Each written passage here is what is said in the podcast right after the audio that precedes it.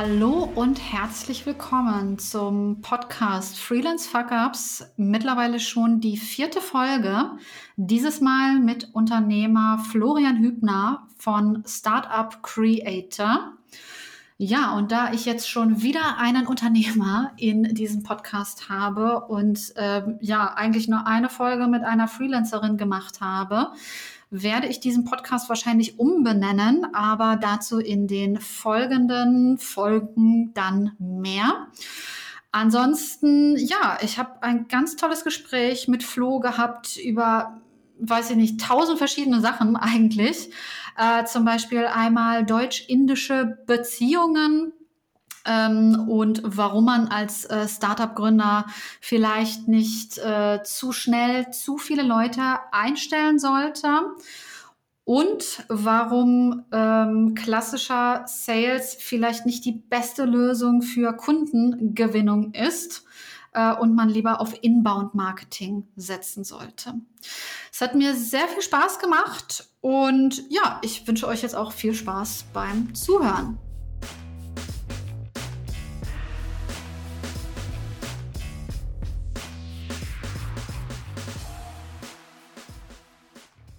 So, hallo und heute begrüße ich bei mir in der Sendung ähm, Florian Hübner. Grüße dich, schön, dass du bei mir zu Gast bist. Hi Melanie, danke für die Einladung. Bitte, bitte.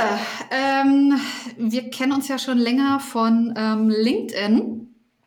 Und ja, vielleicht kannst du dich einfach mal unseren Hörerinnen und Hörern einfach mal kurz vorstellen. Das wäre toll. Gern. Also, mein Name ist Flo, Florian Hübner. Wir haben uns äh, in, in LinkedIn schon öfters mal äh, auch, auch gesehen und kommen eigentlich auch aus einer, aus einer ähnlichen Ecke, und zwar aus der unternehmerischen.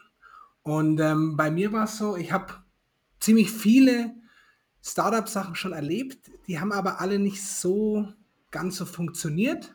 Und mhm. ich kam dann die Erkenntnis bei mir, okay, ich könnte eigentlich mit meinen Learnings, die ich habe, andere unterstützen also als sogenannter Startup Creator, wie auch unsere Marke heißt. Und da andere Unternehmen, aber auch vor allem Startups in der, in der Softwareentwicklung unterstützen, aber viel mehr darüber hinaus. Also wenn es auch um Konzept geht, um, um, um, um Design, um, um Marketing, um Investoren, alles drumherum, dass man wirklich zum echten Startup Creator wird. Und so verstehe ich mich eigentlich. Also ich lebe eigentlich für Unternehmertum. Ähnlich wie du. Mhm, genau so ist das bei mir. Oder ist es jetzt auch seit einiger Zeit? Ja, genau. Ähm, ich wollte dich einmal fragen, ähm, warum du dich selbstständig gemacht hast und ob es vielleicht auch jemals eine Zeit in deinem Leben gab, in der du nicht selbstständig warst, weil das konnte ich auf LinkedIn gar nicht so erkennen. Also da sieht es zumindest so aus, als ob du so geborener äh, äh, äh Startup-Gründer sozusagen bist als ob es da nie eine Zeit vorher gab, oder? Die, die gab es auch nicht. Also, Echt? Nie ähm, Festanstellung? Nie? Nein? Nie Festanstellung gehabt, schon Praktika oder Werkstudententum. Und ja. da halt schon gemerkt, um Gottes Willen, da waren auch einige fiese Chefs dabei, ich darf niemals da reinkommen. Ja? Und das heißt, bei mir war immer die Freiheit im Vordergrund. Ich musste, also mein Studium lief ab, ja. Ich hatte nur noch ein Jahr und ich wusste, wenn ich jetzt nichts mache, dann bin ich für immer im Hamsterrad gefangen. Und das, das, das, das klingt jetzt krass, das war, war meine Einstellung. Ähm, ja. Aber ich habe nie die, sagen wir mal, den Mut gehabt zu sagen, gut, ich mache jetzt auch was. Ich habe immer nur Mark Zuckerberg und Co. einfach bewundert, was die alles machen und habe mir gedacht, oh, das hätte ich doch auch machen können. Hat aber nie funktioniert und da ging es mir einfach auch nicht, bei anderen geht es ja vielleicht um, um, Geld oder um, um andere Themen, dass man ein großes Team hat ähm, oder dass man, keine Ahnung, in, in irgendwelchen News drin vorkommt. Darum ging es mir gar nicht, sondern einfach nur unabhängig zu sein. Aber der Schritt dahin, wirklich zu sagen, jetzt mache ich's, der hat lang gedauert, aber eine Festanstellung gab es nicht, gibt es nicht und die wird es bei mir auch nicht geben bin ich ganz ehrlich. Mhm, mhm. Aber du meintest gerade, der Schritt dahin, der dauerte lange. Was hast du denn in dieser Zeit gemacht, wo du über diesen Schritt nachgedacht hast, wenn du nicht in Festanstellung warst, meine ich jetzt? Also es war halt mit 16, dass ich gemerkt habe, wow, cool, ich baue mal ein paar Webseiten. Ich baue mir die größte. So früh schon? Ja, ja. Das ist krass, okay. Mhm. Und da sollte die größte Witze-Website Deutschlands mal rauskommen. Ähm, Sehr gut, ja. Hat, hat, hat nicht geklappt. Ähm, war direkt, die Witze waren direkt neben dem Gästebuch auf der Seite florianhübner.de. Macht überhaupt keinen Sinn, aber damals war das halt der Traum. Mhm, und dann immer mhm. wieder so kleine Sachen probiert. Was kann denn, ja. was könnte, aber nichts davon ging halt wirklich ab oder hat jemals Geld eingebracht. Und deswegen ist ab 16 bis 25 halt bei mir immer die Uhr getickt, immer, dann haben sich Kommilitonen selbstständig gemacht, haben Funding gekriegt und ich habe mir gedacht, ich war echt, ich war echt neidisch, also böse neidisch. Mhm. Ja. Aber ich habe halt selber mich nie getraut und dann irgendwann, als dann die Zeit, äh, die, die Uhr so getickt hat, habe ich gesagt, Gott, jetzt mach was. Und es war am Ende, ich kann es ja auch erzählen, ähm, es war eine, eine, App für Senioren das allererste, was ich gemacht habe. Ja? Mhm, mhm. Ich konnte mich überhaupt nicht mit Senioren identifizieren. Ähm, Im Nachhinein, damals schon, eben wegen meinen Großeltern.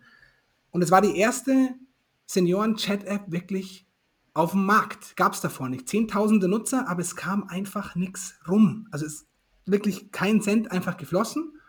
Und dann kamen noch andere YouTube-Channels und ähnliches, die haben jetzt Millionen Aufrufe, hätte ich mal weiterführen sollen für Senioren.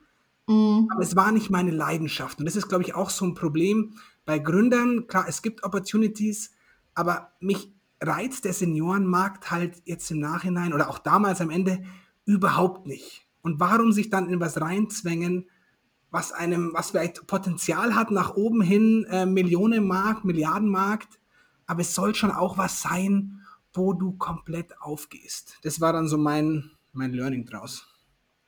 Mhm. Aber wie genau kamst du denn dazu, zu dieser Senioren-App, zu dieser Idee überhaupt? Die kommt ja irgendwo her. Also es war einfach damals der Zeitpunkt, äh, ich habe ein Auslandssemester gemacht in, in Rio und habe gemerkt, ich muss jetzt einfach irgendwas starten. Und habe halt dann analysiert, was gibt es denn noch nicht. Hatte viel Kontakt äh, eben über den Teich mit meinen Großeltern mhm. und fanden halt, dass es halt da wenig gibt. Ja? Und dann gab es halt schon alle möglichen Unterstützungs-App für ältere Menschen, aber noch kein, sagen wir mal, Tinder oder Social Media, kein Facebook für Senioren. Mhm. Mhm. dann habe ich mir gedacht, in der Verzweiflung, ich fange jetzt an, das war das Beste, was ich hätte machen können. Auch wenn es zum Scheitern verurteilt war, weil es einfach nicht mein, mein Baby war, war das das Beste, weil ich daraus ja wieder auch gelernt habe, okay, wie baue ich meine Apps? Habe dann ein indisches Team kennengelernt, ja, habe mit denen sehr viel, sehr viel gemacht, sehr viel aufgebaut. Und das alles wirklich ähm, zu, zu, zu wagen und daraus zu lernen, war viel wichtiger. Deswegen auch, ja, denke ich mir halt auch bei vielen Unternehmern, die haben oft, die kommen zu uns und haben wirkliche Schrottideen. Aber ich demotiviere die nicht, außer wenn es jetzt ein Tinder 2 ist, dann sage ich, es macht keinen Sinn weil die sollen auf die Schnauze fallen.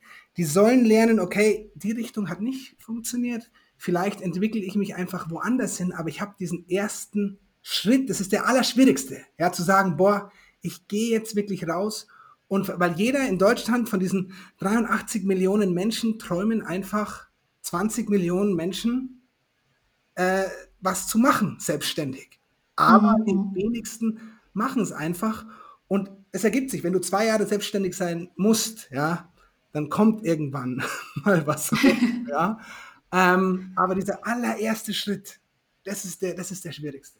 Mm, ja, das war auch tatsächlich bei mir auch das Allerschwierigste. Ich wollte mich auch, also ich bin ja seit September 2020 selbstständig jetzt mhm. ähm, und ich wollte mich aber schon jahrelang davor schon selbstständig machen. Und aber die Angst davor, die war so groß einfach. Und äh, dann war das auch bei meinen, bei meinen, bei meinen Eltern zum Beispiel so, dass mein Papa mir sehr oft sagte, nein, mach das nicht. Er ist nämlich selber selbstständig, aber in einer ganz anderen Branche. Er ist einfach, ähm, er ist äh, selbstständiger Elektromeister, also was ganz anderes. Ne? Ähm, und er sagte mir immer, Mensch, also Melanie, wenn ich mir das jetzt nochmal aussuchen könnte, wenn ich jetzt nochmal 30 wäre, dann würde ich das nicht machen. Scheiße. So, und das war auch mit ein Grund, ähm, warum ich das jahrelang nicht gemacht habe. Und irgendwann dachte ich mir, irgendwann war ich dann halt, ja, war ich dann auch 30. Und dann dachte ich mir so, ey, entweder du machst das jetzt oder du machst es nie. Ja. Und dann ging es ja auch. Dann, dann ging es ja auch. Also klar, es gab hier auch Phasen, wo dann mal wenig Geld rumkam und so weiter und so fort. Ne? Aber das geht schon. Du und musst das nur machen. Jetzt? Wie bitte? Bereust du es jetzt? Nein, auf gar keinen Fall. Also ich bereue eigentlich eher, dass ich das nicht früher gemacht habe. Das ist eigentlich. Also eigentlich hätte ich das schon ein paar Jahre früher schon machen sollen, aber ja gut, egal. Jetzt ist es so, wie es ist. Und, und ich glaube, wir hatten beide ziemlich Pech, weil die, die, die Leute, die am engsten sind, Family, Friends vor, allem auch, die gehören ja auch dazu, lass es Kollegen sein, Kommilitonen, sonst was, ähm, die definieren dich ja auch in gewisser Weise. Ja, ja natürlich, klar. Und hm. wenn die alle eher in festen Jobs sind oder in, in, in, in festen Bahnen sind, dann werden die dir davon immer abraten. Das heißt, wir beide hatten auch nicht die Bubble, die gesagt hat, let's do it. Ja, da gab es niemanden. Da gab es mhm. eher dieses, mach's lieber nicht, such dir erstmal einen Job und schau mhm. in zehn Jahren nochmal. Ähm, da ja. hilft einem auch kein Gary V-Video. Ja? Mhm. Ähm, du brauchst auch die Leute, die dich dann auch supporten. Und wenn es die nicht gibt, die hatten wir beide nicht, dann wäre das auch wahrscheinlich auch schon viel früher passiert. Darf ich dich fragen, aus welcher, so aus, aus welchem Familienhintergrund du kommst? Also die äh, gern, also die, äh, die Mutter natürlich war fe festangestellt ähm, mhm. und der Vater hat immer wieder einiges ausprobiert. Also wir waren auch ähm, lange auf einem, auf einem Bauernhof als Landwirte. Ähm, der hat, Ach, deswegen wurde von ihm das schon auch, äh, oder von, von beide haben jetzt auch nicht wirklich dagegen gesprochen, ja. Mhm. Ähm, aber es war jetzt auch nicht so, dass ich gesagt habe, ach cool, ähm, da kommt jetzt so viel rum. Ähm, ich will das, ich das ist jetzt das Beispiel, dass es wirklich durch die Decke gehen kann. Das war dann immer schon auch so, ja, und dann auch, auch äh, Brüder oder Fam äh, äußere Family war nie jemand, wo ich dann gemerkt habe, okay, cool, das ist jetzt so ein, so, so ein Beispiel, dass wir sagen können, geil, ähm, da machen wir jetzt ein Startup, Startup auf. Ähm, mhm. Das war also nicht komplett konservativ, ähm, aber jetzt auch nicht wirklich boah, du musst dich jetzt unbedingt selbstständig machen. Also ähnlich wie bei dir, weil bei dir war ja auch der mhm. Dad selbstständig, ähm, ja. der aber auch nicht gesagt hat, hey, mach's jetzt. Nee, leider nein. Ach man.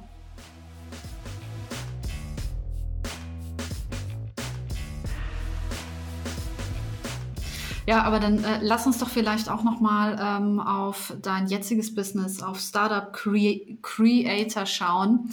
Ähm, was macht ihr da genau? Ja, also ich Erzähl mal. Gern. Ich habe dir vorher erzählt, dass ich auch äh, mit, mit den ersten Apps, da mit Senioren, auch schon mal ein indisches Team habe aufbauen können. Ja? Mhm. Die habe ich im Studium auch kennengelernt, ähm, bin dann auch runtergeflogen und da hat sich das Ganze etabliert, weil ich selber schon auch gecodet habe, aber es hat mir einfach sehr viel Nerven gekostet. Ja, und wenn ich, mhm. und in Deutschland war es so, Freelancer, Agenturen, Mitarbeiter war da einfach nicht drin. Und wenn ich denen von meinem Projekt erzählt hätte, dann hätten die gesagt, äh, nee, danke, ciao, ich bin raus. ja. Das heißt, ich hatte eigentlich dann nur die Option, ähm, neben dem selbst reinfuchsen, mir auch mit diesem Team das aufzubauen. Ich war schon immer vorsichtig, weil jeder gesagt hat, boah, Indien ist zwar Potenzial, aber schwierig, dass es am Ende klappt, ja. Und es hat, Warum schwierig?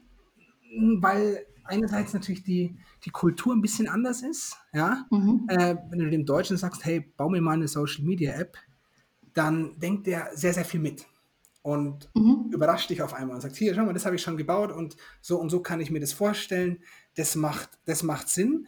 Und vom indischen Kollegen kam halt damals, das war mir aber davor Gott sei Dank schon bewusst, yes. Einfach nur yes. Können wir das so, können wir das so machen? Macht es Sinn? Ja. Also immer wirklich ähm, Zustimmung erstmal und am Ende halt dann eine Überraschung. Hat er es denn dann wirklich verstanden? Ja. Ähm, oder kommt am Ende was ganz was anderes raus? Ja.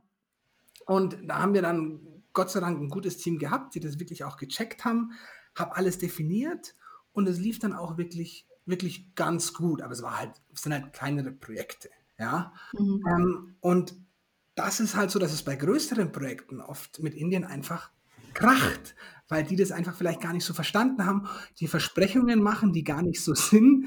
Äh, du bekommst dann am Ende wirklich ein ganz anderes Produkt, wie du es dir vorgestellt hast, weil du es vielleicht auch nicht gut definiert hast und es auch nicht gewusst hat, wie, wie also wie läuft es mit, mit, mit Indien? Ja?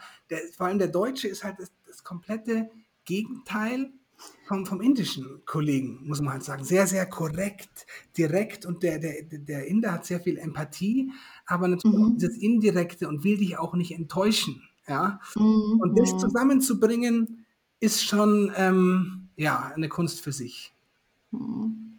Ja. Jetzt arbeitest du auch immer noch mit einem indischen Team aus äh, Codern? Ja, mit äh, Startup ja. Creator auch, ja? Ganz genau. Also bei uns kommen dann eben Startups, Mittelständler, auch größere Unternehmen und sagen, gut, wir wollen jetzt das und das umsetzen. Und früher war auch äh, meine Einstellung, ja, ähm, schickt mir ruhig eu euer Konzept, eure Idee. Ich gebe das Ganze nach Indien und schauen wir mal, was dann am Ende rauskommt. Und das war natürlich, war natürlich fatal, weil ich wollte natürlich so wenig Aufwand wie möglich und hatte das Vertrauen, das wird schon irgendwie funktionieren. Und es hat nicht funktioniert, ja. Mhm. Ähm, allein wenn du dir anschaust, äh, der indische Designer hat ein anderes Verständnis als der deutsche Designer. Ja, sowas solltest du vielleicht nicht unbedingt ins Ausland auslagern, vor allem nicht eben beispielsweise nach Indien. Oder auch wenn es ums Konzept geht, da solltest du dich zusammenhocken, am besten eben nicht nur virtuell, sondern wirklich bei einem Workshop oder ähnliches und es wirklich runterdefinieren. Ja, wurde damals auch nicht gemacht. Ja, und einfach nur geschaut, gibt es mal rüber, dann hat es dann hat's natürlich gekracht. Und jetzt sind natürlich Teile eben in, in, in Deutschland, äh, vor allem so Themen auch wie Projektmanagement. Ja, das muss, muss hier ablaufen, dass das strukturiert ist. Ja, wie werden die Sprints definiert, also die einzelnen Teile von der Entwicklung. Ja, und dann, wenn das wirklich felsenfest sicher ist, dann kannst du es an die indischen Kollegen geben, aber auch da wiederum müssen sie gut sein. Also es gibt auch welche, die machen dir dann Spaghetti-Code und du denkst dir, äh, damit kann ich, äh, kann ich mit Luft wahrscheinlich mehr anfangen. Ja? Also das heißt, auch auf Startup Credit zurück, das ist so unsere Kernkompetenz, die Entwicklung, das Design, das Konzept. Und außenrum verstehe ich mich aber schon auch als wer, der da mehr bietet. Ja, wirklich als Unternehmer. Ins, wir gehen ja, da, wenn da einer reinkommt oder eine und sagt, ich habe die Idee und die ist gut, dann wird es ja auch automatisch unser Baby. Ja, Mhm. Schauen wir auch, dass es mit Investoren klappt, dass es mit ähm, dem Launch klappt, dem Marketing, mit Partnern, aber das ist nicht wirklich unser, unser Kern. Also unser Kern ist schon Design und Entwicklung. Mhm. Was, was sind denn so die äh, typischen Kunden, also die auf euch zukommen? Was für ein Problem haben die vielleicht gerade? Also, mh, ich würde sagen, ein Großteil, sagen wir mal, oder 40 Prozent sind tatsächlich Unternehmer, die eigentlich noch fast nichts haben außer die Idee. Ja? Hm, also es existiert noch gar keine App oder so. Nein, noch. Hm. Da noch gar nichts. Aber die wollen es jetzt tatsächlich auch wagen, haben oft auch noch äh, Funding gekriegt, sei es von Business Angels, Family, Friends, ähm, vielleicht aber auch von, von einem Darlehen, ähnliches, oder haben sich das einfach auch erarbeitet. Gibt es auch. Das sind so das ist so ein, ein, ein großer Teil, die wirklich auch am Anfang sind. Macht auch sehr viel Spaß, das aufzubauen oder aus, auszubauen, auch die Idee. Ähm, dann gibt es die existierenden, die, die haben dann auch oft schon vielleicht Seed oder Venture Capital und brauchen hier und dort einfach nur Ressourcen. Ja, mhm. das ist auch eine Möglichkeit, da sagen die nicht, hey, baut uns unsere App intern. Das ist deren Core. Die könnten nicht ihre, ihre, ihren Kern, ihr, weißt du, das ist wirklich deine Kernkompetenz bei Content Heldin, ja du würdest du sagen, dein, dein ganzes Writing würdest du nach, nach Indien abgeben. Würdest du ja, würdest du ja nicht machen. Ja? Mhm. Sondern das behältst du schon bei dir, aber außenrum brauchst du natürlich Support. Und dann gibt es natürlich auch nochmal Mittelständler, auch ganz spannend, die sagen, die brauchen was, vielleicht nicht eingefahrenes, was, wo man schnell in zwei, drei Monaten was aufsetzen kann. Die kommen dann natürlich auch noch zu uns. Und die ganz großen wie BMW, ich bin jetzt mal ganz ehrlich, ähm, die wollen uns nicht, aber wir wollen die jetzt auch nicht unbedingt, weil du da ja. halt auch ganz andere ähm, Verträge hast, auf die ich äh, freiwillig nicht unterschreiben würde. Hm. Aber ihr habt auch Sachen gemacht mit so, also ich habe äh, Logos gesehen auf deiner Website äh, mit Hubert Burda Media und Fokus, glaube ich auch, ne? Richtig? Das genau, genau. Die haben wir dann auch dabei bei Fokus Gesundheit äh, unterstützen dürfen und die haben sogar am Ende des des Projekts dann auch sogar gesagt, hey, äh, wir haben jetzt auch auf unserer Seite zum ersten Mal einen indischen Kollegen mit eingestellt, also in München. Und es war für mich dann auch so schon der, der Ritterschlag, ähm, fand ich auch richtig cool. Aber was zum Beispiel jetzt auch die, jetzt zum Beispiel auch noch größere vielleicht wie Siemens, die würden jetzt ihre, ihre Kernapplikation, die haben auch ihre eigenen Teams in Indien, ja, würden sie nicht an uns abgeben. Ja, da sind wir aber auch mhm. nicht, nicht Also Namen sind, sind cool, aber ich bin ganz, ganz ehrlich jetzt, ich fühle mich in der Startup- oder Mittelstandswelt wohler. Ja, da ist auch Druck, aber ein anderer Druck und es geht vielleicht ein bisschen schneller als nach zwei Jahren dann endlich mal eine Unterschrift jetzt. Mm. Das mag ich aber auch besonders an der, an der, an der ähm, Startup-Welt auch, ne? Ja. Dass man da erstmal auch viel mitgestalten kann und auch schnell mitgestalten kann. Ne? Ja. Es dauert nicht ein, zwei Jahre, bis so eine Website online geht oder ein Blog online geht oder so, sondern man macht es einfach innerhalb ein paar Wochen oder ein paar, ein paar, ein paar Monaten und dann geht das direkt online. Ähm, deswegen ja, in so einem mittelständischen Verein weiß ich nicht, war ich zum Teil auch schon, ja, aber fühle mich da nicht wohl, ehrlich gesagt. Das ist nicht meine, nicht, nicht meine Welt irgendwie. Ja, das kenne ich auch. Ja, ja, also es gibt aber auch spritzige. Also wenn zum Beispiel ist ganz spannend, wenn jetzt ein, ähm, ein Sohn oder eine Tochter ähm, den Laden übernimmt, dann wird es spannend, weil dann ein ganz anderer Wind mit reinkommt. Die wollen dann auch wirklich hardcore digitalisieren. Mhm. Dann muss ich sagen, das wird interessant. Wenn es wirklich ein klassisches Mittelstandsunternehmen ist, dann sind da oft, das, das packe ich gar nicht, zehn Stakeholder auf einmal im Meeting. Und alle geben ihren Senf dazu. Und ich denke mir, was ist, denn, was ist denn jetzt wieder los? Ähm, und ich weiß, das wird, das, nee, ich sag dann da auch oft ab, weil ich merke, da kommen wir nur in den Wald rein, wir werden niemanden befriedigen, ja. Mhm. Ähm, und ist dann auch nicht mehr spannend. Aber wenn da junge ähm, Nachfolger im, im, im, in der Führung mit drin sind, boah, mhm. dann geht es gut ab. Das ist die Ausnahme. Mhm. Ja.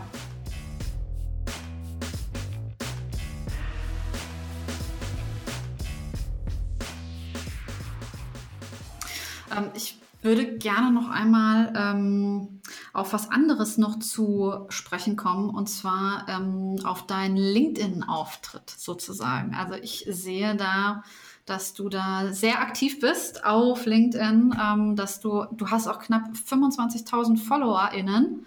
Äh, und ich würde sagen, also mir fiel so ein bisschen zumindest auf, dass du dich auf LinkedIn auch so ein bisschen extrovertiert gibst. Darf man das vielleicht so sagen? Ja. Und ich fragte mich dann, als ich so diese oder diese Postings lese ich auch regelmäßig von dir.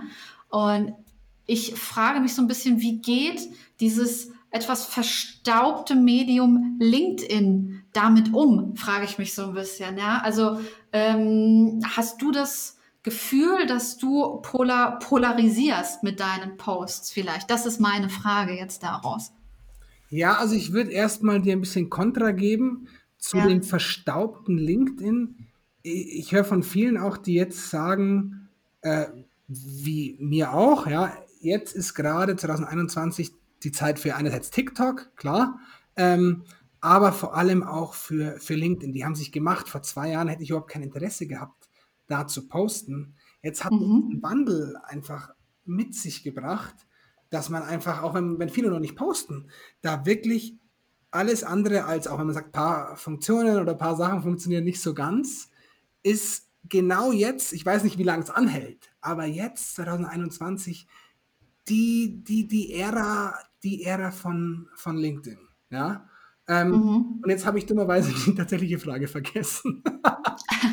ja, die, äh, ja, die Frage war, ähm, ob du, ob du, im Grunde genommen ist die Frage dahinter, ob du da auch mal auf negative Kritik stößt ah, mit dem, was du, was du postest, genau. Mhm. Ähm, ich tue schon sehr gern anecken. Ja, also bei jedem Post schaue ich schon, da ist für mich das Einzige, was zählt, sind die ersten zwei Sätze. Ja, ja. Ähm, mhm. sogar ganz ehrlich, ich habe sogar eine, eine Gruppe, eine LinkedIn-Gruppe, wo ich davor immer schon mir anschaue, wie der Post ausschaut. Ja, weil was klappt's weg? Was, wie schaut auf Mobile so eine Slide aus? Würde ich eben der postet ähm, einfach empfehlen, davor zu sehen, okay, wie sieht es aus? Und wenn das ah, jetzt, das ist ein guter Insider-Tipp, ja. Mhm. und wenn das jetzt ähm, was eher Trockenes ist, dann würde ich es nicht posten. Da bin ich ganz ehrlich. Ich will ja dann schon einfach was draus machen, was ein bisschen einfach aneckt. Und jetzt kommt das Problem ähm, bezüglich Polarisieren oder Shitstorm oder ähnliches. Es ist nicht vorhanden. Also ich wünsche mir ähm, die ganze Zeit, dass irgendwelche Trolle kommen. Es gab, gab mal einen, den finde ich aber nett, der hat dann eine Zeit lang immer dagegen geschossen. Richtig übel, wo ich dann immer privat Nachrichten bekommen habe, blockier den doch und ich bin auf deiner Seite und so. Und ich dachte, hey, ich finde es cool. Endlich mal jemand, der, auch wenn es nicht wirklich äh, ja, ernst zu nehmen war, jemand, der dagegen schießt. Es mhm. ist so schade, es passiert nicht. Ja, ich provoziere auch beispielsweise mit Indien, ja, äh, ob das klappen kann oder was weiß ich. Und versuche auch da natürlich schon, dass man da auch Bock hat zu lesen ähm, und erwarte auch, dass dann wirklich mal was, was kommt. Ja? Aber LinkedIn, muss man sagen, viel zu freundlich. Ja? Wenn du auf andere Plattformen gehst, wie Reddit und sowas, ja, dann ist es nicht mehr schön oder Twitter und Co. Ja? Aber LinkedIn ist einfach, abgesehen von Corona-Themen, ja, das finde ich katastrophal.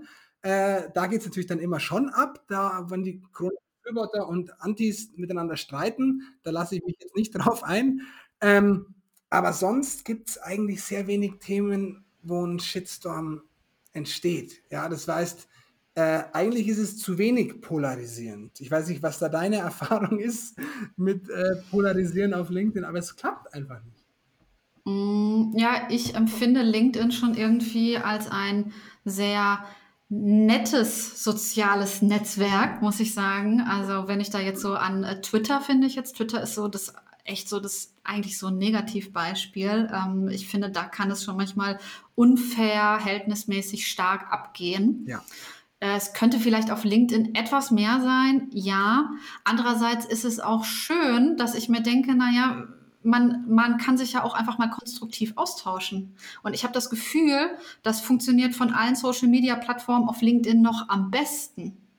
Ja, ja, ja, ja. Ja. Und ich glaube auch, dass viele natürlich gewisse Blöße haben, weil entweder sie stehen für eine Marke, wie du oder ich, oder mhm. sie sind auch irgendwo Mitarbeiter. Ähm, was natürlich, zum Beispiel, jetzt hat mir bei einem großen Consulting-Unternehmen hat mir einer eine richtig freche Nachricht auch letztens geschickt wo ich mir dachte, boah, also hättest du das mal öffentlich gemacht, dann hätte es wirklich mal, mal eingegeben, ja.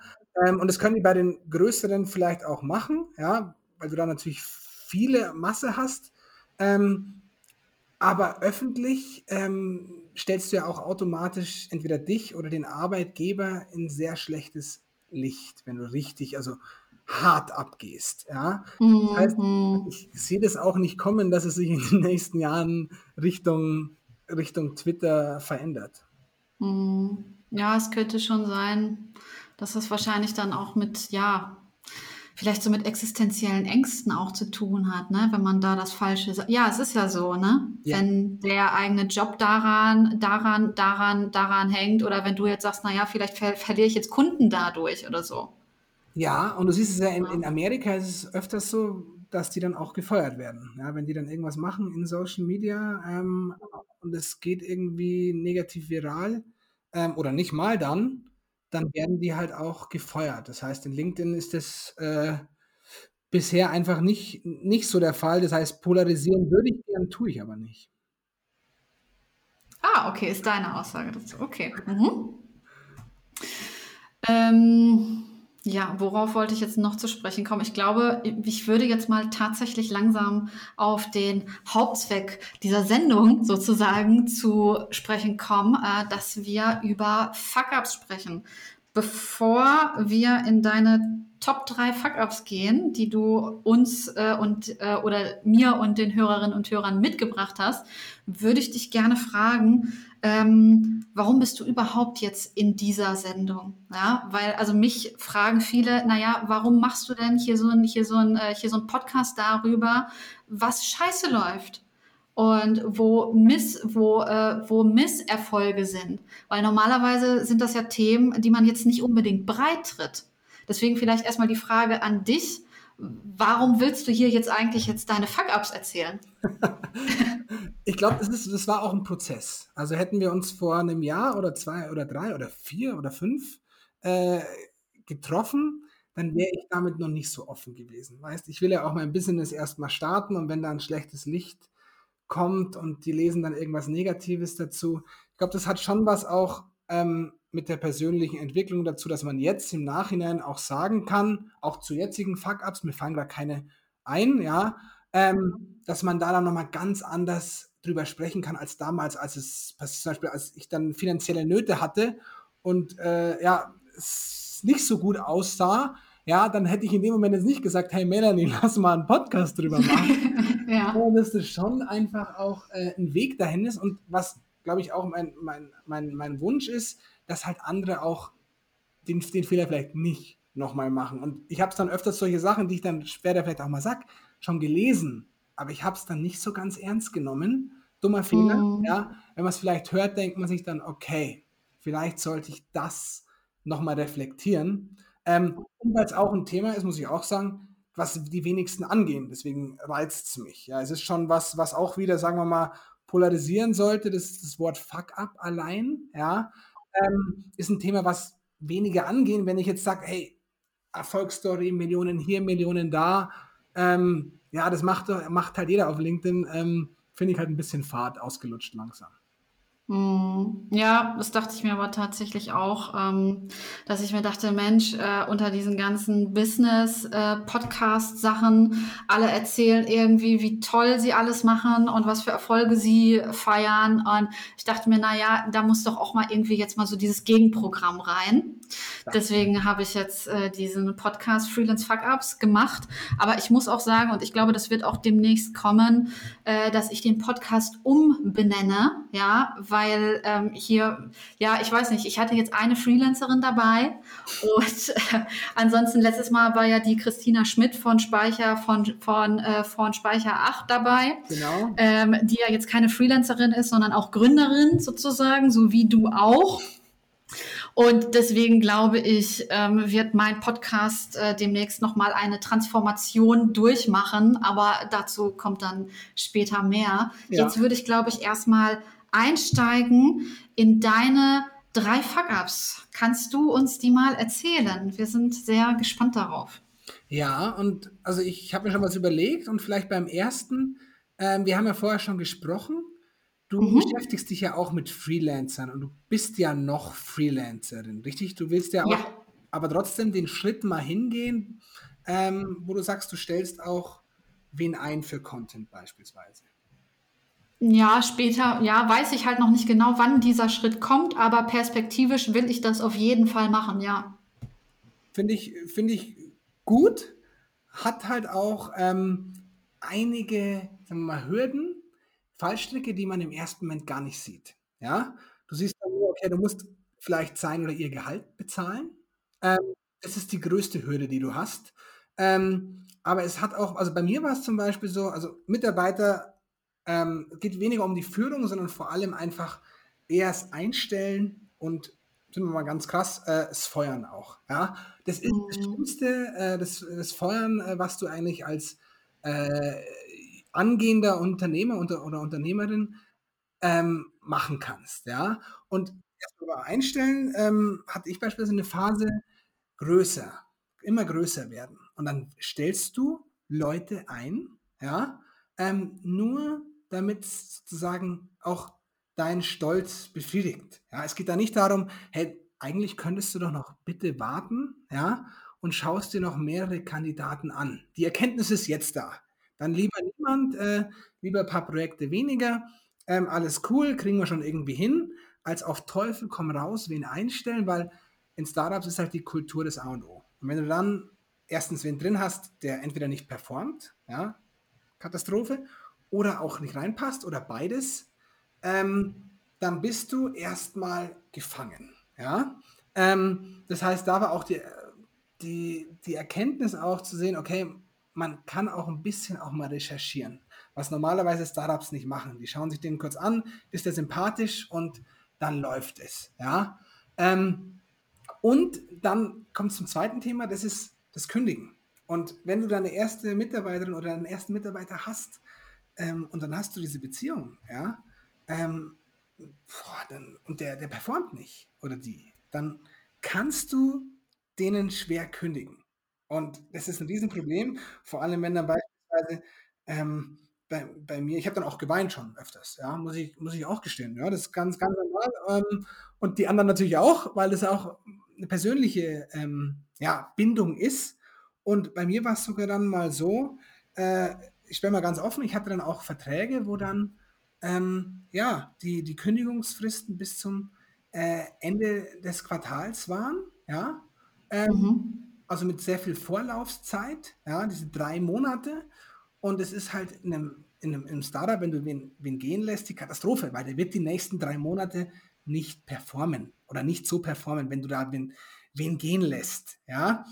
Und ähm, das war dann auch ein ziemlich äh, teures Learning, einfach zu sagen, gut, ähm, und dann über die Probe, du weißt auch schon, oh, die Person, die performt einfach nicht, äh, aber du bringst es nicht äh, über dich zu sagen, gut, ähm, ich sag der Person jetzt, es passt nicht.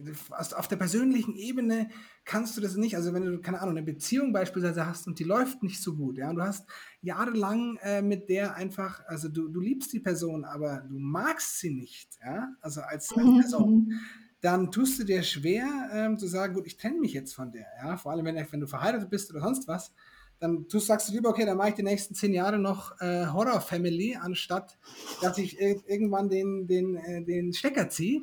Und mhm. im Unternehmen ist es genauso, nur vielleicht noch mal ein bisschen teurer. Ja? Ähm, und den, den, den Punkt äh, zu machen, würde ich sagen, war für mich ein echtes Fuck-up, das zu lernen und lernen. Und ich glaube, ich habe es immer noch nicht hingekriegt. Also bei mir performt jetzt jeder im Team, aber es kann gut sein, wenn ich wen habe, den ich super gern mag, und ja super eng, ja. Dann zu sagen, die Reißleine zu ziehen, äh, habe ich immer noch nicht drauf. Ähm, und ist also immer noch ein Fucker, wo ich sage, boah, äh, vielleicht wenn du einen HRler hast oder wen, einen Teamleiter, dann kann der das besser objektiv machen. Ähm, aber ich glaube, das ist für, für viele Startups noch ein riesiges Problem, da die, die Reise zu, zu ziehen. Und das größte, eins der größten Probleme, warum Startups scheitern, ist ja das Team. Ja? Das heißt, du hast äh, ein heterogenes oder homogenes Team und es scheitert einfach an, an dem Setup. Ja? Und da trennen sich auch die wenigsten einfach nicht schnell genug und sagen, ja, ist mein bester Spätzle, ist mein bester Freund, machen wir jetzt mal. Klappt halt dann auch oft nicht. Ja? Äh, das war so eigentlich mein größtes, ein, eins meiner größten Fuck-Ups. Also ist dann der Fuck-up äh, zu schnell Leute einstellen, beziehungsweise äh, zu langsam die Leute dann zu feuern, wenn sie nicht die Leistung bringen. Ja, so. also ähm, bei mir war es hire fast, fire slowly und es hätte eigentlich sein müssen hire slowly, fire fast. Ja, hätte es sein ja. müssen und ich habe es genau andersrum gemacht. ja.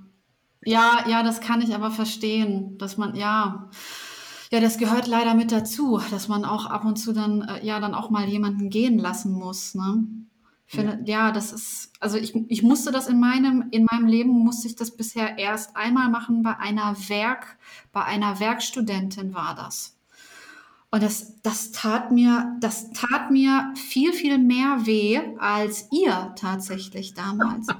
Weil ähm, sie war in diesem, äh, in diesem, in diesem, in diesem Meeting, wo ich ihr dann sagte, ja, ich, wir müssen dich leider gehen lassen aus, aus den und den, äh, aus den und den Gründen. Da sagte sie zu mir, ja, ich merkte schon, das passt hier sowieso nicht so richtig. Das ist nicht das, was ich eigentlich machen will.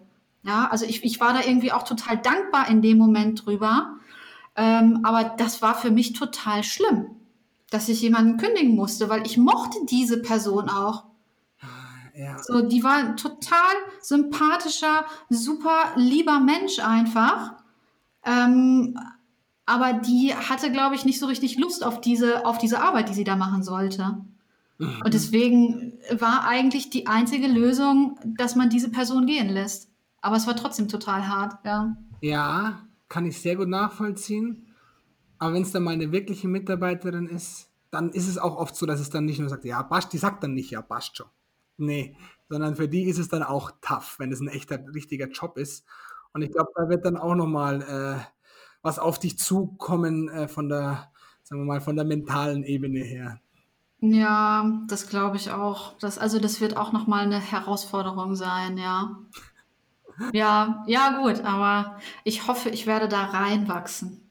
Aber schauen wir mal. Ja. Ja, okay. Was hast du noch als zweites mitgebracht? Ja, als also zweiten Fuck-up. das zweite Fuck-up, ich versuche schon immer auch ähm, mal eigene Ventures, eigene Ideen umzusetzen. Ja. Und eins Mhm. davon war, war letztes Jahr eine, eine Plattform von E-Fahrer für E-Fahrer. Weil ich habe mir da ein E-Auto besorgt, bin dann zum Kunden in die Prärie von Sachsen. Da gibt's keine, Mhm. gab es keine Ladestationen. Und dann habe ich ihn gebeten, kann ich deine Steckdose haben? Und er hat mich dann angezwinkert und hat gesagt, äh, sowas wie, nö. Oder was würdest du denn machen, wenn, wenn ich jetzt Nein sage? Und dann habe ich gesagt, ui, dann würde ich ganz schön, würde ich ganz schön schwitzen. Und ähm, sagen wir mal, er hätte jetzt nicht die Möglichkeit mir gegeben oder ähnliches, dann wäre ich da gestanden. Und Deutschland ist halt ein bisschen auch, wenn es um E-Mobilität, um Ladestationen geht, noch ein bisschen, hinkt noch ein bisschen hinterher.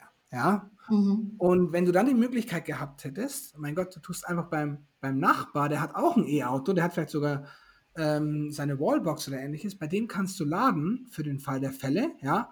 Oder generell, du wohnst im vierten Stock und der im ersten Stock kann dich einfach immer laden lassen an seiner Steckdose oder am besten natürlich an seiner Ladestation. Ja, in München, stell dir das mal vor, oder in der Großstadt, da ähm, hast du nicht immer die Möglichkeiten, da sind die ganzen öffentlichen voll, ja. Und da kam mir die Idee, okay, cool, dann mache ich doch mal eine Plattform draus, Electra Energy, ja. Hab dann auch äh, einen, ähm, einen Kollegen, sozusagen einen Entrepreneur in Residence eingestellt, ja, und wirklich aus einer Schnapsidee gesagt, wir versuchen das jetzt, ja. Und natürlich dann auch sehr viel Muße investiert und, und Zeit und Geld. Ähm, und das Problem war, ich habe das nicht wirklich durchdacht. Ja, es war wirklich eine, eine absolute zündende Schnaps, komplett, also wirklich gar nicht durchdacht, weil Mhm. der, der Markt einfach in Deutschland, der Strommarkt so wahnsinnig reguliert ist. Ja? Und das hätte eigentlich schon in der ersten Woche klar sein müssen. Gehst du zum Energierechtsanwalt und berätst dich und merkst am Ende, okay, ähm, es, es, es macht keinen Sinn. Und dann habe ich mich auch mit vielen unterhalten und die haben gesagt, ja, coole Idee, aber wird schwierig. Und diese Kritik, die wollte ich gar nicht so Mhm. Und dann haben wir unseren Entrepreneur in Residence eingesetzt, dass er die ganzen äh, Hotels und alles eben abklappert. Und die waren schon alle vorsichtig. Die haben alle gesagt, ah, das ist mir alles ein bisschen zu heikel, zu heiß, das auf eine Plattform zu stellen mit dem Strom. An meine Hotelgäste schon, aber nee. Und wir sind immer, immer weiter und ähm, hatten dann auch viele, viele Ideen und hatten wirklich, der, der Kunde ist mit eingestiegen, von dem ich dir erzählt habe in Sachsen, ja. Mhm. Ähm, und auch noch äh, sozusagen mein, mein Teilhaber, der Jonas, ist auch noch mit rein. Und dann waren es halt sozusagen drei Häuptlinge, aber nur ein Umsetzer, ein Indianer. Und der hat immer alles abgekriegt, weil wir alle Ideen hatten und unterschiedliche. Und das hat halt auch nicht funktioniert, vor allem weil wir dann auch Startup-Credit hatten, das Kerngeschäft und dann noch Elektra. Und ganz ehrlich, wenn du eine neue Idee hast und dein altes Kernbusiness, was machst du den ganzen Tag?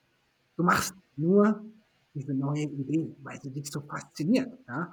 Das heißt, hintenrum ist alles natürlich äh, runtergefallen, weil du dich nicht mehr für Startup Credit interessiert hast, ja? sondern nur auf dieses, äh, auf dieses neue Business, was jetzt komplett abgehen wird. Und das, ja, das Problem oder die Erkenntnis war dann auch, ich kann das nicht. Ich kann nicht so viele Sachen gleichzeitig machen. Ich kenne auch einen bekannten Unternehmer, der macht drei verschiedene Startups gleichzeitig. Und ich denke mir, boah, ich bewundere den. Ähm, Mhm. keins von den dreien geht ab, muss man auch sagen, weil er sich halt wirklich auf alle drei irgendwie äh, eingespielt hat.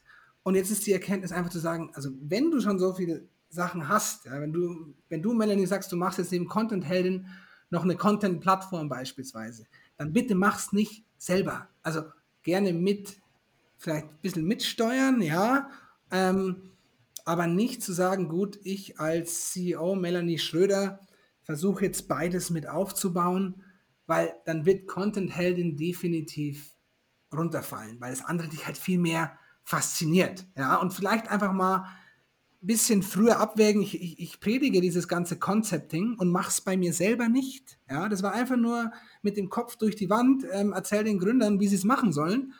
Äh, aber selber fühle ich mich auf, als hätte ich noch nie ähm, ein Startup betreut oder gegründet. Ja? Also das war schon ähm, von sehr viel Euphorie geprägt, zu viel, ähm, wo vielleicht ein bisschen rationales Handeln auch mal ganz praktisch mm, mm. Okay, also ist das Learning jetzt sozusagen daraus, dass man ähm, dass man diese, diese tolle neue Idee sozusagen auch auf Kritik oder auf mögliche Stolpersteine hin äh, ein bisschen besser prüfen sollte und dass man nicht so viele Projekte gleichzeitig alleine angeht. Ja, ja, ja, ja, ja. Ja, ja das kann ich verstehen. Hm, hm. Äh, was, was ist denn jetzt dein, dein äh, finales Fuck-up? Hm, das ist jetzt vielleicht ein bisschen überraschend, aber du machst, machst du Vertrieb, Melanie? Ja, wie man es nimmt. Akquise, ja klar. Ich meine, das gehört irgendwie mit dazu, ja. Schon, ja? Ja, schon, klar. Mhm. Ähm, und jetzt stell dir mal vor, du hast Content-Heldin und das erste Jahr läuft gut, das zweite läuft besser, das dritte geht wirklich ab, das vierte geht ab. Äh, du, du, du steigst einfach nur auf, ja, und die, Umsätze multiplizieren sich. Ja? Dann bist du auch euphorisiert und denkst dir, gut, das kann ja eigentlich nur so weitergehen. Ja? Ähm, mhm, und dann mhm. natürlich alles auf eine Karte. Und das ist Sales, Sales, Sales, Sales. Ja? Der Rest, der wird schon irgendwie reinkommen, Hauptsache du, du wächst. Ja? Mhm. Und ähm, das heißt, wir sind jetzt wieder ein kleines Team, aber wir waren früher um einiges größer. Da waren es allein insgesamt sieben Mitarbeiter, die nur eine Sache gemacht haben. Vertrieb, nur Sales. Ja? Sieben die, Leute. Sieben. Da waren die Cold Caller mit dabei, da war der Head of Sales mit, mit dabei, da waren die, nennen wir es dann mal, Sales Account Manager mit drin. Und sieben Leute haben gepusht bis zum geht nicht mehr, natürlich auch mit einer guten Provision, ja, sind auch einige Prozentsätze eben vom, vom finalen Umsatz. Dann bringst du das Ding mit rein, ja. Da, da sagst du nicht, ah, technisch ist es eigentlich nicht machbar. Dann sagst du, ja klar ist es machbar. Ist übertrieben, über, überspitzt. Mhm. Ja. Ähm, und schaust, dass du dann wirklich viel einfach reinkriegst. Ja, und schaust dann nicht wirklich auf den, auf den Kundennutzen unbedingt. Es geht nur um, um mehr und, und, und, und mehr und mehr. Ja, du hast Blut geleckt. Jedes Jahr hat sich vervielfacht der Umsatz. Das kann doch nur weiter so gehen. Ja, und das war einfach falsch, weil hinten raus bei den Operations es überhaupt nicht gepasst hat. Ja? Das heißt, äh, da hattest du dann die indischen Kollegen, die gesagt haben, ja, ja, äh, alles Mögliche auch wieder versprochen. Die hatten ja auch wiederum wieder diesen Sales-Gedanken, wir wollen das, wir wollen das Projekt natürlich kriegen, ja, und dann, ja, kennst du die Mentalität, habe ich ja vorher erklärt, ja, ja, klar, kriegen wir hin, ja. Mhm. Und hinten raus sozusagen ist es dann eher ja, explodiert und gleichzeitig hast du natürlich dann auch vielleicht auch mal ein Tief, dass du merkst, oh, ja, die, die Jahre waren gut, aber auf einmal funktioniert es nicht mehr so. Ja? Und das war dann so ein Learning, okay, erstmal schauen im Operativen, zum Beispiel, wenn du, Melanie, sagst, ja gut, äh, du hast noch nie was von, ähm, von, von Search Engine Optimization gemacht, machst aber für Unternehmen Content, damit sie hochkommen, Google, ja, so ich muss das vorstellen, dann haben wir ein Problem, ja, weil dann kriegst du vielleicht die Kunden, aber die Kunden werden niemals äh, äh, mit deinem Content, mit deinem, mit deinem Business happy sein, ja, was du, was du bringst mit deinem Service. Und so, so ungefähr kannst du das da vorstellen, dass irgendwann ähm, ja die Erkenntnis kam, äh, und das hat mich natürlich auch in, in, die Bredouille gebracht irgendwann, ja, dass man dann sagt, gut, äh, ganz ehrlich, Sales ist vielleicht erst im Nachgang so wichtig, ja, ähm, und äh, was meinst du, wie viele Sales-Mitarbeiter wir jetzt haben? Vorher hattest du sieben, jetzt hast du vielleicht zwei bis drei. Zero. Null. W wirklich? Null. Null. Also wir machen kein, wir machen, wir haben dann gelernt, okay, ähm, Sales ist auch für unser Produkt einfach oder unseren Service einfach nicht gemacht, ja.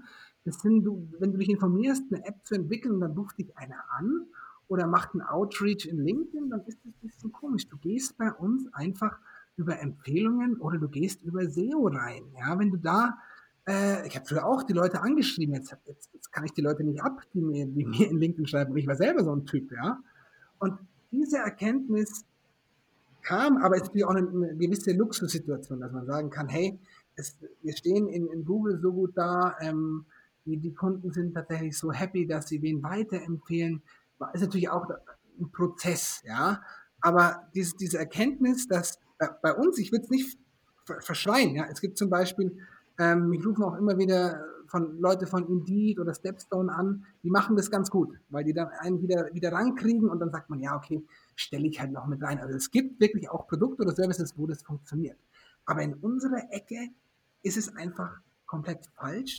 Da muss man einfach auf Marketing eher, also inbound setzen. Ja, und das funktioniert bei uns jetzt super gut, ähm, dass die Leute tatsächlich über eben Google, also wir schauen auch eben, dass wir content-technisch wirklich optimieren, den ganzen mhm. schauen, okay, ähm, wie können wir bei dem und dem Keyword noch besser werden, ähm, uns auch Input von außen holen, was macht die Konkurrenz, um wirklich zu sehen, gut, wie kommen wir da, wie kommen wir da hoch, ja? Und dieser Sales-Gedanke ist jetzt komplett weg. Ich könnte jetzt, ich würde jetzt niemals wieder den Hörer anfassen, ja, was ich sogar selber früher auch mitgemacht habe. Ähm, Katastrophe. Äh, und das ist jetzt, kann man nicht generalisieren, aber definitiv die Erkenntnis, was passt zu deinem Business und was passt nicht zu deinem Business. Bei Content Heldin weiß ich nicht, wie das, wie das ist im Content-Bereich, ja, wie man da akquiriert. Ich weiß zumindest aber in der Softwareentwicklung klappt das einfach nicht, ja. Und das waren auch wieder, äh, warum ist das ein Fuck-up, als unglaublich teuer war, dieses Learning. Also im Nachhinein bin ich happy für all diese Learnings, weil ich daraus jetzt merke, okay, cool. Es hat mich zwar unglaublich in Bedrängnis gebracht, aber ich habe daraus gelernt, was ich jetzt definitiv nicht mehr mache. Aber diesen Weg dahin zu kommen, ähm, ja, war ziemlich teuer und, und schmerzvoll. Mhm. Also Leads bekommt ihr jetzt äh, sozusagen tatsächlich nur über eure Website, organisch. Das ist der einzige Kanal sozusagen. Oder über LinkedIn wahrscheinlich wird auch noch was kommen, nehme ich mal an, ne? weil du bist da ja sehr aktiv. Also über, über LinkedIn ähm, bin ich jetzt seit über einem halben Jahr äh, aktiv, aber es kam noch nichts rein, gar nichts. Ja? Nee. Nicht mal 100 Euro, null. Ähm, und das liegt erstens daran, auch weil wir auch längere Zyklen haben. Also bei Content sage ich vielleicht, okay, ich bräuchte den jetzt relativ bald. Ja? Dass du dich entscheidest, wirklich eine Software umzusetzen, ist oft keine Idee, die von jetzt auf heute als beispielsweise Marketingaktivität oder sowas kommt. Ja? Mhm. Das heißt, über LinkedIn kam bisher ist schon Leads rein, klar, aber noch kein Umsatz, den ich beweisen kann, dass der definitiv ist. Es gibt immer wieder, das ist spannend, ähm, Projekte über Referenzen. Und ich weiß, dass die über LinkedIn, weil ich gepostet habe, 100 Pro reinkamen, weil die mich wieder auf dem Schirm hatten und gesagt haben, aha, der Hübner, den empfehle ich. Safe. Passt. Aber ich kann es nicht beweisen. Das ist nur eine Annahme, ja. Also, es ist wahrscheinlich, die hatten mich deswegen auf dem Schirm, aber es ist null eben vom, äh, vom, äh, von LinkedIn selbst, dass wer neuer auf mich zukam, hey, ich habe dich gesehen, kam bisher noch gar nichts rein. Ja, das ist vielleicht auch ein bisschen demotivierend für manche, aber es, ich will dann auch ein bisschen aufzeigen, so schnell geht es nicht. Und auf der anderen Seite eben SEO ist super wichtig, ja, also deswegen Content-Heldin, ganz klar. Mhm. Ähm, ja. Und aber auch ganz, finde ich, am allerwichtigsten vielleicht auch ähm, die, die Kundenzufriedenheit. Die ist bei uns noch nicht optimal, muss ich sagen, aber in Relation schon wirklich gut, dass die Kunden erstmal sagen, ganz ehrlich, bei euch kaufe ich wieder ein. Oder jetzt habe ich das Vertrauen, jetzt mache ich noch ein größeres Projekt mit euch, weil ich das Vertrauen habe. Und das ist stark. Oder dass sie sagen, boah, ich habe hier äh, einen, einen bekannten oder ein bekanntes Unternehmen, ja, die, die, die, die, die, die kann ich empfehlen, die, die Leute von Startup Creator. Ähm, und dadurch passiert sogar das meiste. Ja, nicht, nicht über solche Channels wie, wie LinkedIn tatsächlich. Ja, ist ein bisschen demotivierend, aber dauert halt. Na, bei mir ähm, war das, ja gut, bei mir war es jetzt, also es gab jetzt einen Fall letztens, wo nachweislich ein Kunde bei mir tatsächlich über einen LinkedIn-Post kam.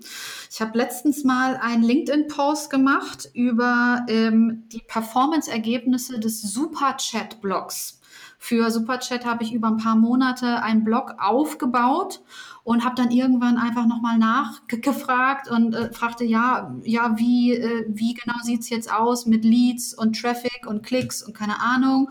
Und äh, da haben mir die Gründer dann erzählt, na ja, wir haben 400 Prozent mehr, äh, mehr äh, Klicks bekommen und die Leads haben sich verdoppelt einfach.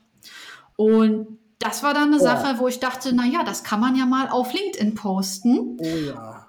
Ja, und in meiner, in meiner, in meiner, in meiner Startup-Bubble so zu, so zu, so zu sagen.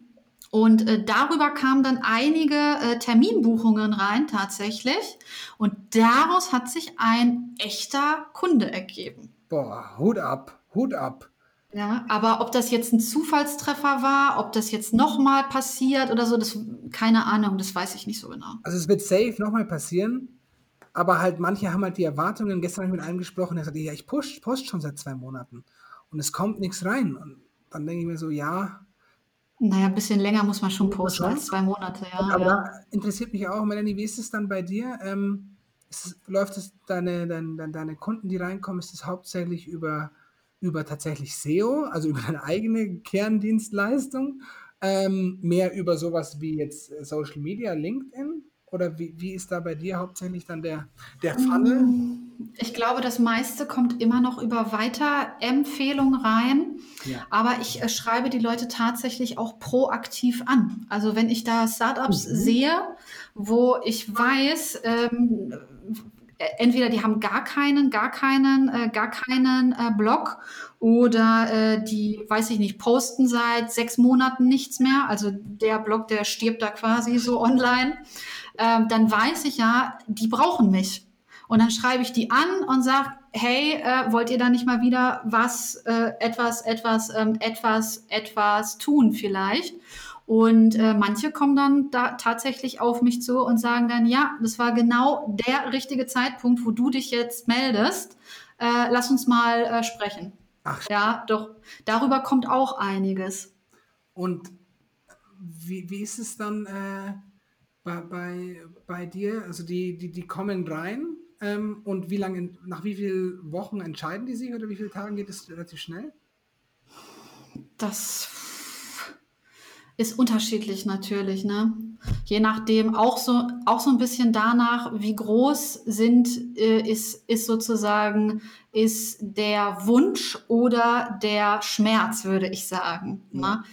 Ähm, ich würde sagen, im Schnitt dauert das ein, zwei Monate tatsächlich. Ach, und dann auch. spricht man mehrmals. Wie bitte? Schon auch. Ja, ja. Mhm. Ja, ich meine, klar, wenn du äh, hier so ein, hier so ein, hier so ein Blog aufbaust über, über mehrere Monate, ähm, ja, klar. Also ich meine, das ist auch eine Bindung sozusagen, die du eingehst oder auch so ein Commitment, dass du sagst, okay, ich vertraue jetzt auch darauf, dass mir Content was bringt, weil Ergebnisse sehe ich ja tatsächlich erst in sechs, in sechs, äh, in sechs Monaten. Ja. Äh, und bei und bei Google Ads oder so, da geht das natürlich alles ein bisschen schneller. Ja. Ja. Na, das ist, glaube ich, der entsprechende Knackpunkt. Du musst das Vertrauen haben, dass dir Content wirklich was bringt. Ja. Ja. Ja, deswegen würde ich schon sagen, die Sales-Zyklen, wie du das gerade nennst, äh, die, die sind auch bei Content schon ein bisschen länger, würde ich schon sagen, ja. Mhm. Ja, und mich äh, nervt es, dass ich die Erkenntnis mit dem Content nicht schon viel früher hatte. Also wenn du jetzt ein skalierbares Startup aller Gorillas bist, ja, dann ist es ist SEO erstmal ziemlich wurscht, ja, weil da willst du wachsen, dich gibt es ein Jahr und dann ähm, musst du da andere Wege finden. Aber wenn du sagst, mhm. boah, du bist jetzt nicht the next big unicorn, du musst es nicht sofort werden, ähm, würde ich am liebsten immer sagen, wenn du die Zeit hast, immer auf SEO, immer auf Content setzen. Das ist das Beste, was dir nachhaltig eigentlich passieren kann. Ja, aber manche sind da, glaube ich, relativ ungeduldig. Und das ist ja auch die Natur eines jeden Startup-Gründers, ja. würde ich vielleicht sagen. Ja, stimmt.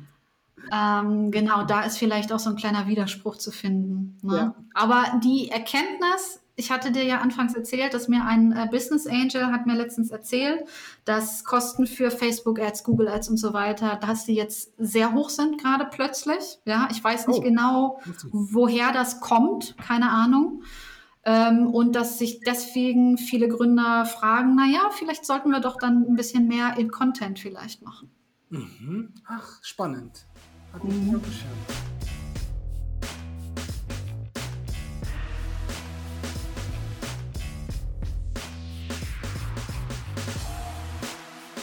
Ja, Genau, aber ich glaube, wir sind auch schon, ich glaube, wir sind auch schon fast 60 Minuten drüber. Ich weiß es nicht so genau, deswegen würde ich mal fast langsam zum Ende kommen äh, und dir nochmal äh, vielleicht so eine kleine Abschlussfrage stellen. Mhm. Ähm, ja, wie geht es jetzt für dich weiter? Also, was ist so dein nächstes Etappenziel vielleicht? Was mhm. ist das nächste Ding? Was willst du noch machen? Also, es gibt viele Sachen. Einerseits gibt es den Startup Credit selber, das Baby, ja das mhm. äh, sich tatsächlich etablieren soll als die deutsch-indische Adresse für, für Softwareentwicklung. Ja, in München oder Bayern oder Deutschland, wie, wie auch immer. Das ist das Ziel. Dazu gehören natürlich Etappen wie ähm, hier gute Projektmanager einzustellen, wo wir natürlich suchen, dann aber auch Entwickler, dass da auch das Team natürlich wächst. Dann gibt es noch das zweite, das ist eine Plattform, Decondia nennt sich die, wo wir sozusagen die indischen Ressourcen anbieten. Also du brauchst jetzt beispielsweise einen Flutter-Entwickler, also einen App-Entwickler, willst den für einen Monat buchen und machst es direkt äh, über die Plattform, kriegst dort Profile, kannst du dir die anschauen. Also mehr Plattformgedanke, weniger Agentur getrieben. Mhm. Das ist die Nummer zwei. Und was noch gerade auf meiner Agenda groß steht, ist auch nochmal darüber, ist, hat mit Business nur teil was zu tun, einfach ein Buch äh, zu schreiben über oh, Indien, okay. über IT, über Startups, sozusagen das alles mit reinzunehmen, aber auch, wir haben jetzt gar nicht über Indien groß gesprochen, ja. Da Ach, das war, stopp, stopp, das war das Ja heißt Nein? Ja. War das das? Ja, ja. Ach so, und jetzt verstehe ich den Titel auch, nach dem, was du mir jetzt erzählt hast, wieso die Inder drauf sind. Ja heißt Nein. Ja, okay, ich verstehe jetzt, glaube ich, mehr, ja. Genau deswegen, die sagen halt immer ja, aber eigentlich heißt es nein, was sie sagen. Deswegen habe ich da mal eine Titelidee gepostet, ähm, wo geteilte Meinungen dann eben kamen, hat auch nicht polarisiert. Ähm, und, und das steht jetzt auch auf meiner Agenda äh, bis, bis nächstes Jahr. Aber ähm, ja, das ist jetzt vielleicht nicht das, was jetzt die Vision von meinen beiden äh, mhm. ist. Okay. Gut, dann hast du ja noch viel vor. Es wird nicht langweilig bei dir. Ähm, und ja, dann würde ich sagen, dann äh, bedanke ich mich erstmal ganz, ganz herzlich, dass du zu Gast warst bei mir. Ähm, und dann hören wir vielleicht noch voneinander, würde ich sagen. Absolut. Ich danke dir auch für den Podcast, Melanie. Bitte, bitte. Gut, bis dahin. Ciao. Tschüss.